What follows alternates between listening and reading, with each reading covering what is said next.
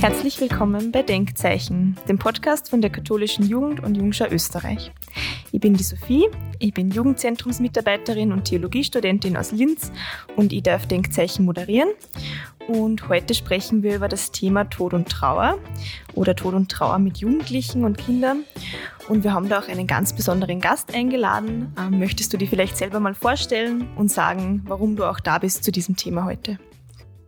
Ja, mein Name ist Silvia, Silvia Langthaler. Ich bin Psychotherapeutin und ich beschäftige mich jetzt mittlerweile seit fast 18 Jahren mit dem Thema Kindertrauer, Jugendtrauer. Also ich habe im CS-Hospiz Rennweg eigentlich als diplomierte Gesundheits- und Krankenschwester gearbeitet, sechs Jahre lang. Und jetzt leite ich seit elf Jahren den Roten Anker. Und was genau ist der Rote Anker? Das frage ich jetzt auch gleich mal. Ja, also Vielleicht, also er ist eigentlich so entstanden, ähm, wir haben, weil wir bemerkt haben, dass Kinder und Jugendliche so als Angehörige, also wenn zum Beispiel ein Elternteil verstirbt oder ein Großelternteil verstirbt, nicht in den Hospiz mitgenommen werden von den Angehörigen. Und wir haben uns halt dann gefragt, warum ist das so? Also man will ja Kinder schonen, man will sie nicht belasten.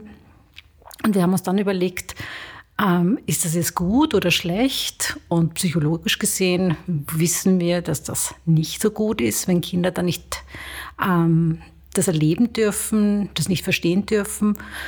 Und wir haben uns dann überlegt, was machen wir jetzt? Und wir haben im ersten Schritt eine Kinderecke eingerichtet auf der Palliativstation des CS-Hospiz Rennwegs und haben geschaut, kommen es Kinder mehr auf die Station? Und das war dann noch so.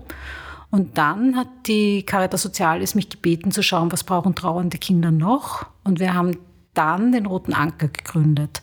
Und da habe ich so zwei Aufgaben. Das ist so die Begleitung von Familien rund um den Tod eines nahen Angehörigen und wir machen auch Schulprojekte zum Thema Sterben, Tod und Trauer. Okay, es hört sich schon mal sehr interessant an.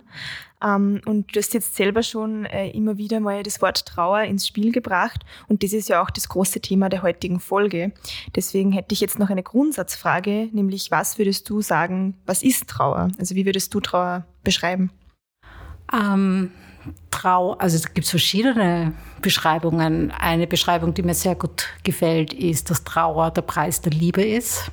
Also wenn wir Menschen sehr gern haben oder sie lieben, dann erleben wir einen Verlust, der sehr schmerzhaft. Oder man könnte auch sagen, dass Trauer ein ganz großer Anpassungsprozess ist. Das heißt, wir müssen uns anpassen an, an ein Leben ohne diesen Menschen. Und Trauer beginnt ja nicht erst mit dem Tod eines Menschen, sondern beginnt ja eigentlich schon in unserem Bereich mit der Diagnose, weil sich da ja auch schon ganz viel verändert.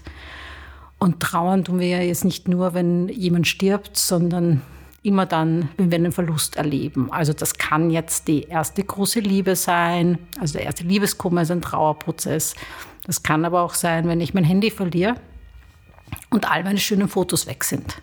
Auch das kann Trauer auslösen. Also es ist ein Anpassungsprozess. Ja, ich finde es auch ganz wichtig, dass wir da jetzt auch die verschiedenen Arten von Trauer erwähnen, weil ich glaube, das wird halt oft auch, eben, Trauer wird halt oft nur mit Sterben assoziiert, wenn es aber auch in anderen Situationen vorkommen kann und vorkommt. Ähm, wir haben jetzt, aber du hast ja natürlich trotzdem äh, mit Tod zu tun, also mit dem Sterben. Und da haben wir uns jetzt auch gefragt, wenn man da jetzt mit Kindern und Jugendlichen drüber spricht, ob es da bestimmte Fragen gibt oder bestimmte Themen, die immer wieder aufkommen oder wo man einfach merkt, das ist was, das irgendwie Kinder und Jugendliche sehr stark beschäftigt oder ob du sagen würdest, dass das wirklich immer kontextabhängig ist und auch pro Person halt immer unterschiedlich. Also es gibt bestimmte Fragen, die Kinder und Jugendliche beschäftigen. Das eine große Frage ist, ähm, gerade bei Jugendlichen, aber auch bei Kindern, habe ich irgendwas falsch gemacht? Ähm, also Schuldgefühle. Ähm, würde der Papa noch leben? Wäre ich immer nett gewesen? Oder hätte ich immer meine Hausübungen gemacht?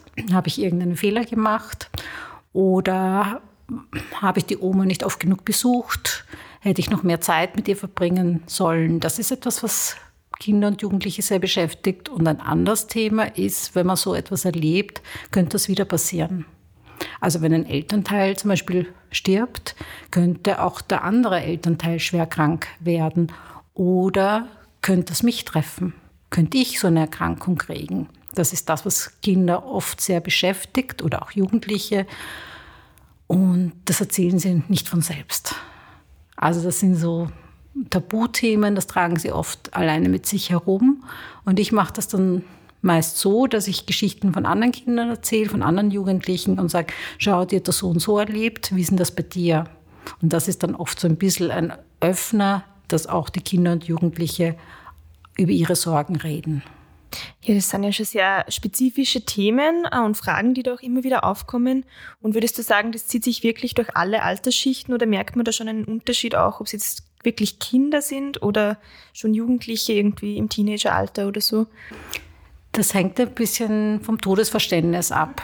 Also kleine Kinder, ich sag mal so bis fünf, sechs, können den Tod ja kognitiv gar nicht begreifen, weil sie auch nicht verstehen können, was für immer heißt. Also auch wir können das ja gar nicht wirklich begreifen, aber kleine Kinder haben diese kognitive Fähigkeit nicht zu wissen, was ist für immer. Ist für immer bis morgen, ist für immer bis übermorgen. Ähm, man kommt in der Oper wieder. Also es kann sein, dass ein Kind gut begleitet wurde, den Opa im Hospiz besucht hat, bei der Beerdigung war und nach Hause kommt und sagt, wann kommt er denn wieder? Weil sie es nicht verstehen können. Und je älter Kinder werden, umso mehr begreifen sie, was das bedeutet. Und dadurch verändert sich natürlich auch die Trauer. Also bei kleinen Kindern kann, erlebe ich oft, dass sie das gar nicht so schlimm finden am Anfang, aber zum Beispiel zwei, drei Jahre später dann begreifen, ja, der Papa kommt nie wieder. Und dann wird die Trauer nochmal ausgelöst. Also Kinder werden dann oft ähm, möglicherweise wütend oder sie ziehen sich zurück. Und das kann so ein Zeichen sein, ah, jetzt ist es soweit, jetzt haben sie es begriffen. Ja, und du hast ja auch schon erzählt, eben von verschiedensten Reaktionen ähm, über Schuldgefühle bis hin vielleicht zu Frustration, Traurigkeit. Und das sind ja auch Gefühle, die einen als Erwachsenen, wenn man da jetzt mit Kindern und Jugendlichen zu tun hat, die eben so traurig sind, die Trauer empfinden, ähm, dass man dann selber vielleicht auch mitgenommen wird und natürlich mitfühlt. Und hast du da irgendwelche Tipps für Menschen, die jetzt eben in der Kinder- und Jugendarbeit tätig sind und mit trauernden Kindern und Jugendlichen quasi konfrontiert sind, unter Anführungszeichen, ähm, wenn die dann selber irgendwie das Gefühl haben, boah, das nimmt mich jetzt selber so mit und macht mich irgendwie traurig, ich weiß gar nicht, wie ich damit umgehen soll. Ähm, was würdest du diesen Menschen mitgeben? Das ist ja auch eine Frage, die Eltern oft stellen. Wie weit darf ich dem Kind meine Trauer zeigen? Und es ist in Ordnung, dass wir den Kindern zeigen, das macht mich jetzt auch traurig, weil wir sind ja auch Modell für Trauer. Also Kinder lernen ja an uns, wie wir Trauer leben.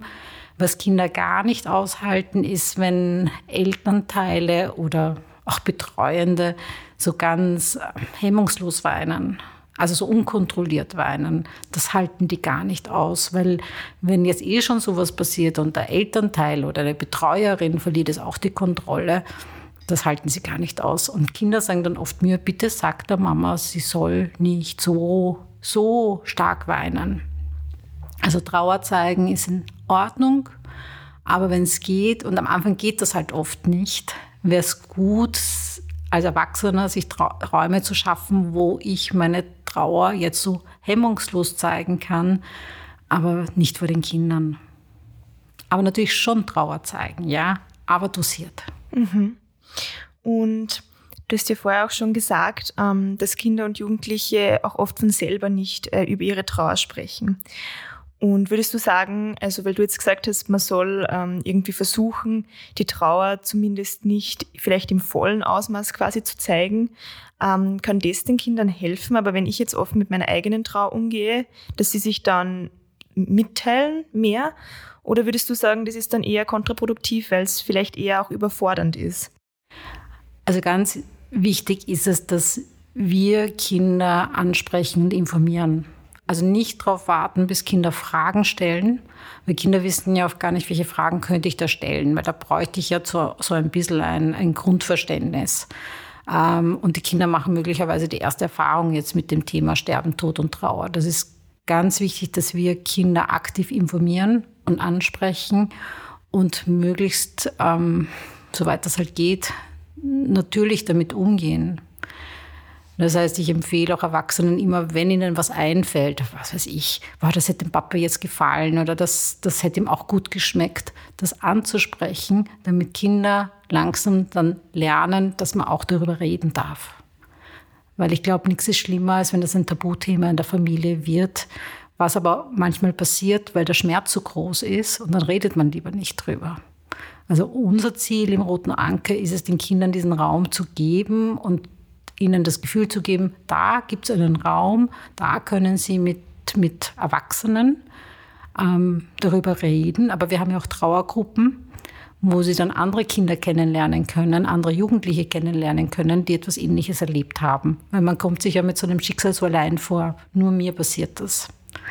Ähm, und dort können sie Kinder kennenlernen, denen das auch passiert ist. Und wo sie dann auch sehen können, aha, der geht so damit um, der geht so damit um, beziehungsweise Jugendliche dann auch sehen, aha, in einem Jahr schaut das vielleicht so aus oder in zwei Jahren schaut das dann so aus. Dass sie auch die Erfahrung machen, es wird mit der Zeit anders und vielleicht auch ein bisschen leichter. Wobei die Trauer ja bei Kindern und Jugendlichen, ich sage immer so, auf jeder Entwicklungsstufe neu kommt. Und dann auch ein neues Thema dazukommt oder ein anderes Thema dazukommt. Ja, das ist jetzt schon ein sehr offensichtlicher Vorteil, sage ich mal, in der Kommunikation mit anderen Kindern und Jugendlichen, dass man eben sieht, dass man nicht allein ist, ähm, wie du gerade erklärt hast. Was würdest du denn sagen im Vergleich dazu? Was sind vielleicht Vorteile davon, wenn Kinder und Jugendliche da mit Erwachsenen drüber reden können? Vielleicht auch eben mit Erwachsenen, die vielleicht nicht selbst in der Familie jetzt sind oder selbst von diesem spezifischen Todesfall betroffen sind. Also was können sich die Jugendlichen und Kinder da davon mitnehmen? Warum ist das sinnvoll? Das ist deswegen sinnvoll, gerade, also wenn, wenn Sie mit uns reden, mit uns Begleiterinnen, weil wir ja jetzt nicht persönlich betroffen sind. Also wenn Sie mit mir reden, ich halte das aus, ich habe den Vater vielleicht gekannt, aber nicht so nah wie, wie, wie die Angehörigen. Das heißt, ich habe eine gute Distanz dazu und dadurch sind auch ganz andere Themen möglich. Und die Kinder können auch dann Dinge ansprechen, ganz frei ansprechen, weil sie wissen, mich belasten sie damit nicht. Weil der Mama erzählen sie es vielleicht nicht, weil die wollen sie ja nicht noch trauriger machen. Und bei mir wissen sie, mir können sie es erzählen, aber sie belasten mich dadurch nicht. Das ist, glaube ich, ein großer Unterschied. Und sie haben viele Fragen. Ja, auch ich war jetzt bei einem ähm, Neunjährigen, der sein erstes Begräbnis erlebt vom Opa der wollte ganz genau wissen, wie das funktioniert. Also wie das dann ist, wenn der da in diesen Sarg kommt und wie schaut dieser Sarg aus und wie tief kommt der runter und ähm, wer bringt ihn da runter? Also der hat ganz, ganz viele Fragen gehabt, rein auch sachliche Fragen. Wie funktioniert denn das? Ja, also diese Fragen bringen mich dann gleich auch zum nächsten Thema oder zu meiner nächsten Frage.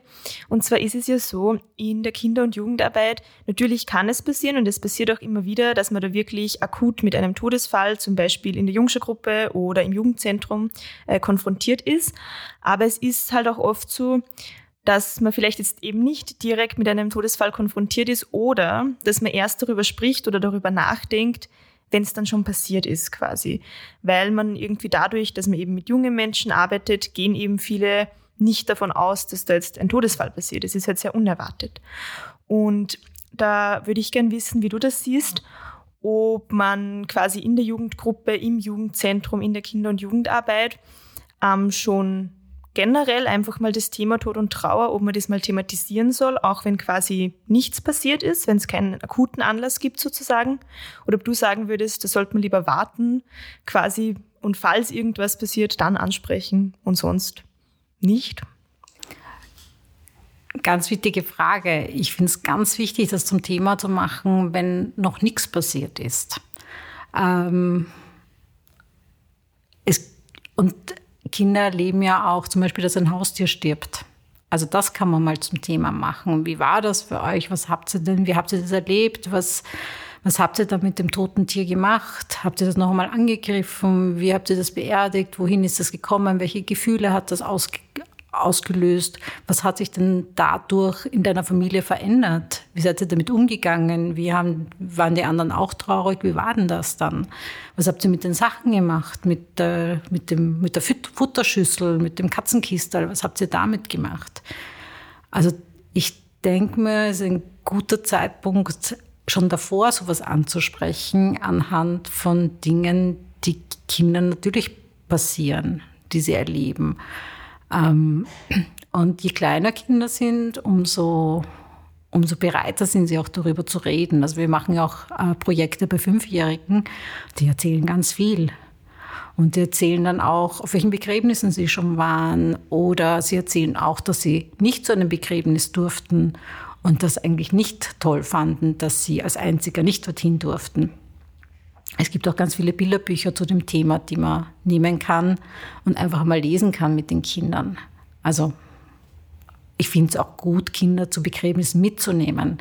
Und zwar schon dann mitzunehmen, wenn, wenn das kein Nahangehöriger ist. Weil die meisten sagen ja, na, die nehme ich nicht mit, weil da waren wir eh nicht so eng. Aber gerade das ist der beste Moment, dem Kind einmal dieses Ritual einer Beerdigung zu zeigen, äh, dem Kind zu erklären, was das ist. Und wenn dann wirklich jemand nahestehender stirbt, äh, dann kennt das Kind das schon. Ähm, ich frage mich jetzt, welche Methoden kennst du noch, äh, wie man dieses Thema ansprechen kann, dieses Thema Tod und Trauer mit Kindern und Jugendlichen, jetzt auf beides bezogen. Also einerseits, wenn vielleicht noch nichts Konkretes passiert ist und andererseits, wenn es wirklich vielleicht einen Todesfall gibt, eben in der Jugendgruppe oder im Zentrum, ähm, wie man eben das ansprechen kann, auch ohne Kinder dann damit zu überfordern. Weil das ist eben eine Angst oder eine Sorge, die ich oft mitbekomme in meinem Umfeld, dass eben Menschen sagen, nein, ich möchte das gar nicht ansprechen, weil das ist so ein großes Thema für die Kinder und die verstehen das nicht und dann überfordere ich sie und mache ihnen irgendwie Sorgen, die sie sonst nicht hätten, so quasi. Ähm, und wie würdest du damit umgehen und was würdest du machen, um sie eben nicht zu überfordern, sondern das Thema einfach passend anzusprechen? Das Problem ist ja, dass die Kinder gar nicht überfordert sind mit diesem Thema. Das Problem ist ja oftmals, dass die Erwachsenen überfordert sind. Also die haben das Gefühl, dass die Kinder überfordert sein könnten. Ähm, und dann sage ich, dann stelle ich immer eine Frage und, und frage, was, was denken Sie, ist denn für uns Menschen schwieriger zu bearbeiten, wenn jemand plötzlich stirbt oder wenn jemand vorbereitet stirbt nach einer Erkrankung? Dann sagen sie, ja, wenn jemand vorbereitet stirbt, weil dann kann ich mich ja schon ein bisschen anpassen daran. Und genauso sehe ich das bei Kindern, wenn ich mich ein bisschen vorbereiten kann auf etwas, egal auf was, dann trifft es mich dann nicht mehr so schwer. Natürlich ist ein Verlust immer was sehr, sehr Schwieriges. Aber alles, was ich schon einmal vorausgedacht habe, womit ich mich beschäftigt habe, das ist dann ein bisschen leichter. Und der Tod ist ein Teil des Lebens oder Verluste sind ein Teil des Lebens. Und man kann sich ein bisschen darauf vorbereiten, ein kleines bisschen. Und damit kann ich dann die Erwachsenen schon oftmals überzeugen, dass man auch ihren Kindern dieses Thema zumuten kann. Und welche spezifischen Tipps hast du da jetzt für Menschen? Also wenn ich jetzt sage, okay, ich möchte mich jetzt mit meiner Jugendgruppe mit diesem Thema auseinandersetzen und ich habe mir jetzt vielleicht auch ein Bilderbuch zum Beispiel zu dem Thema besorgt oder irgendwie sowas, aber ich weiß jetzt noch nicht so ganz, wie ich konkret dann das Ganze herangehen möchte. Welche Tipps hättest du dann für mich? Also man kann ein Bilderbuch zum Beispiel vor gemeinsam lesen ähm, und dann kann man auch die Gruppe fragen, äh, wo ihnen schon Sterben, Tod und Trauer begegnet ist. Ähm, und die erzählen, sie erzählen ganz, ganz viel. Und selbst, also das kann ja auch ein Manche sagen, na, das ist mir noch nie begegnet. Das stimmt nicht. Jedes Kind hat schon mal eine tote Fliege gesehen oder einen toten Regenwurm.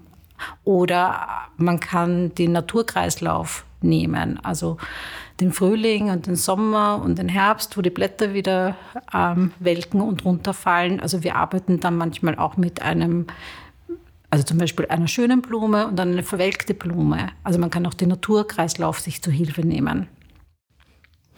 Ja, wir haben jetzt äh, einiges besprochen zum Thema irgendwie sich mit dem Tod auseinandersetzen, wenn quasi noch unter Anführungszeichen nichts wirklich passiert ist.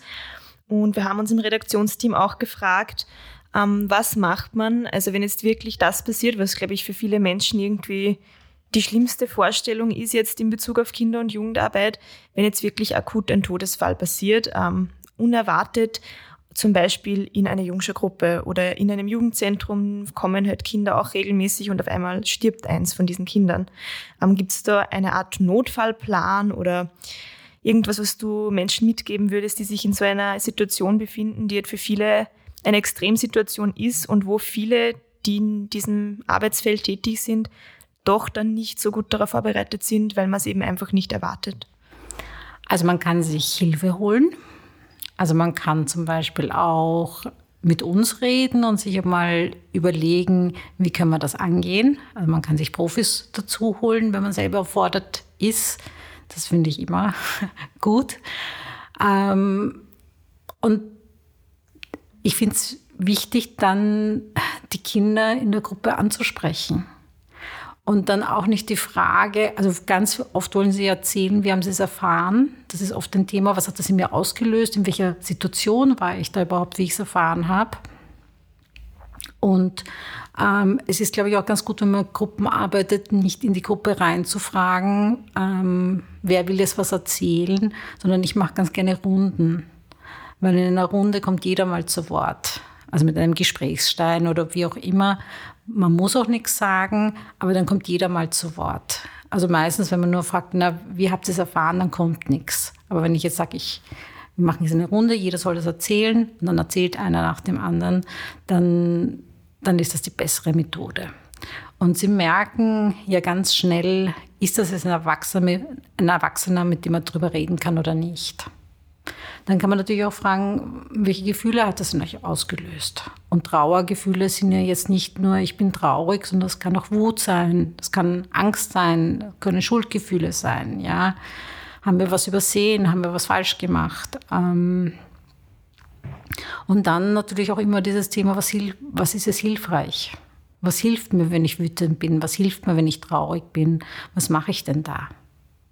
Und dann kann man natürlich auch schauen, ähm, wie können wir die Familie unterstützen? Was können wir es tun? Also dieses ins Tun kommen.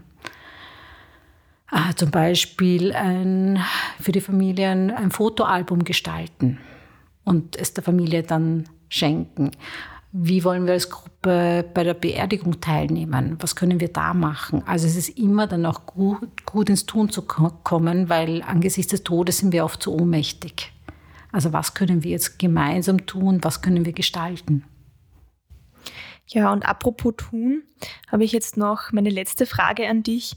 Und zwar, was würdest du, also egal ob es jetzt ein Tipp ist, ein Zitat, ein Gedanke, eine Motivation, was auch immer, was würdest du jetzt Menschen mitgeben, die diesen Podcast anhören und die selber in der Kinder- und Jugendarbeit tätig sind und vielleicht sagen, okay, ich finde das jetzt interessant und sehr wichtig und ich möchte mich jetzt noch näher mit diesem Thema beschäftigen.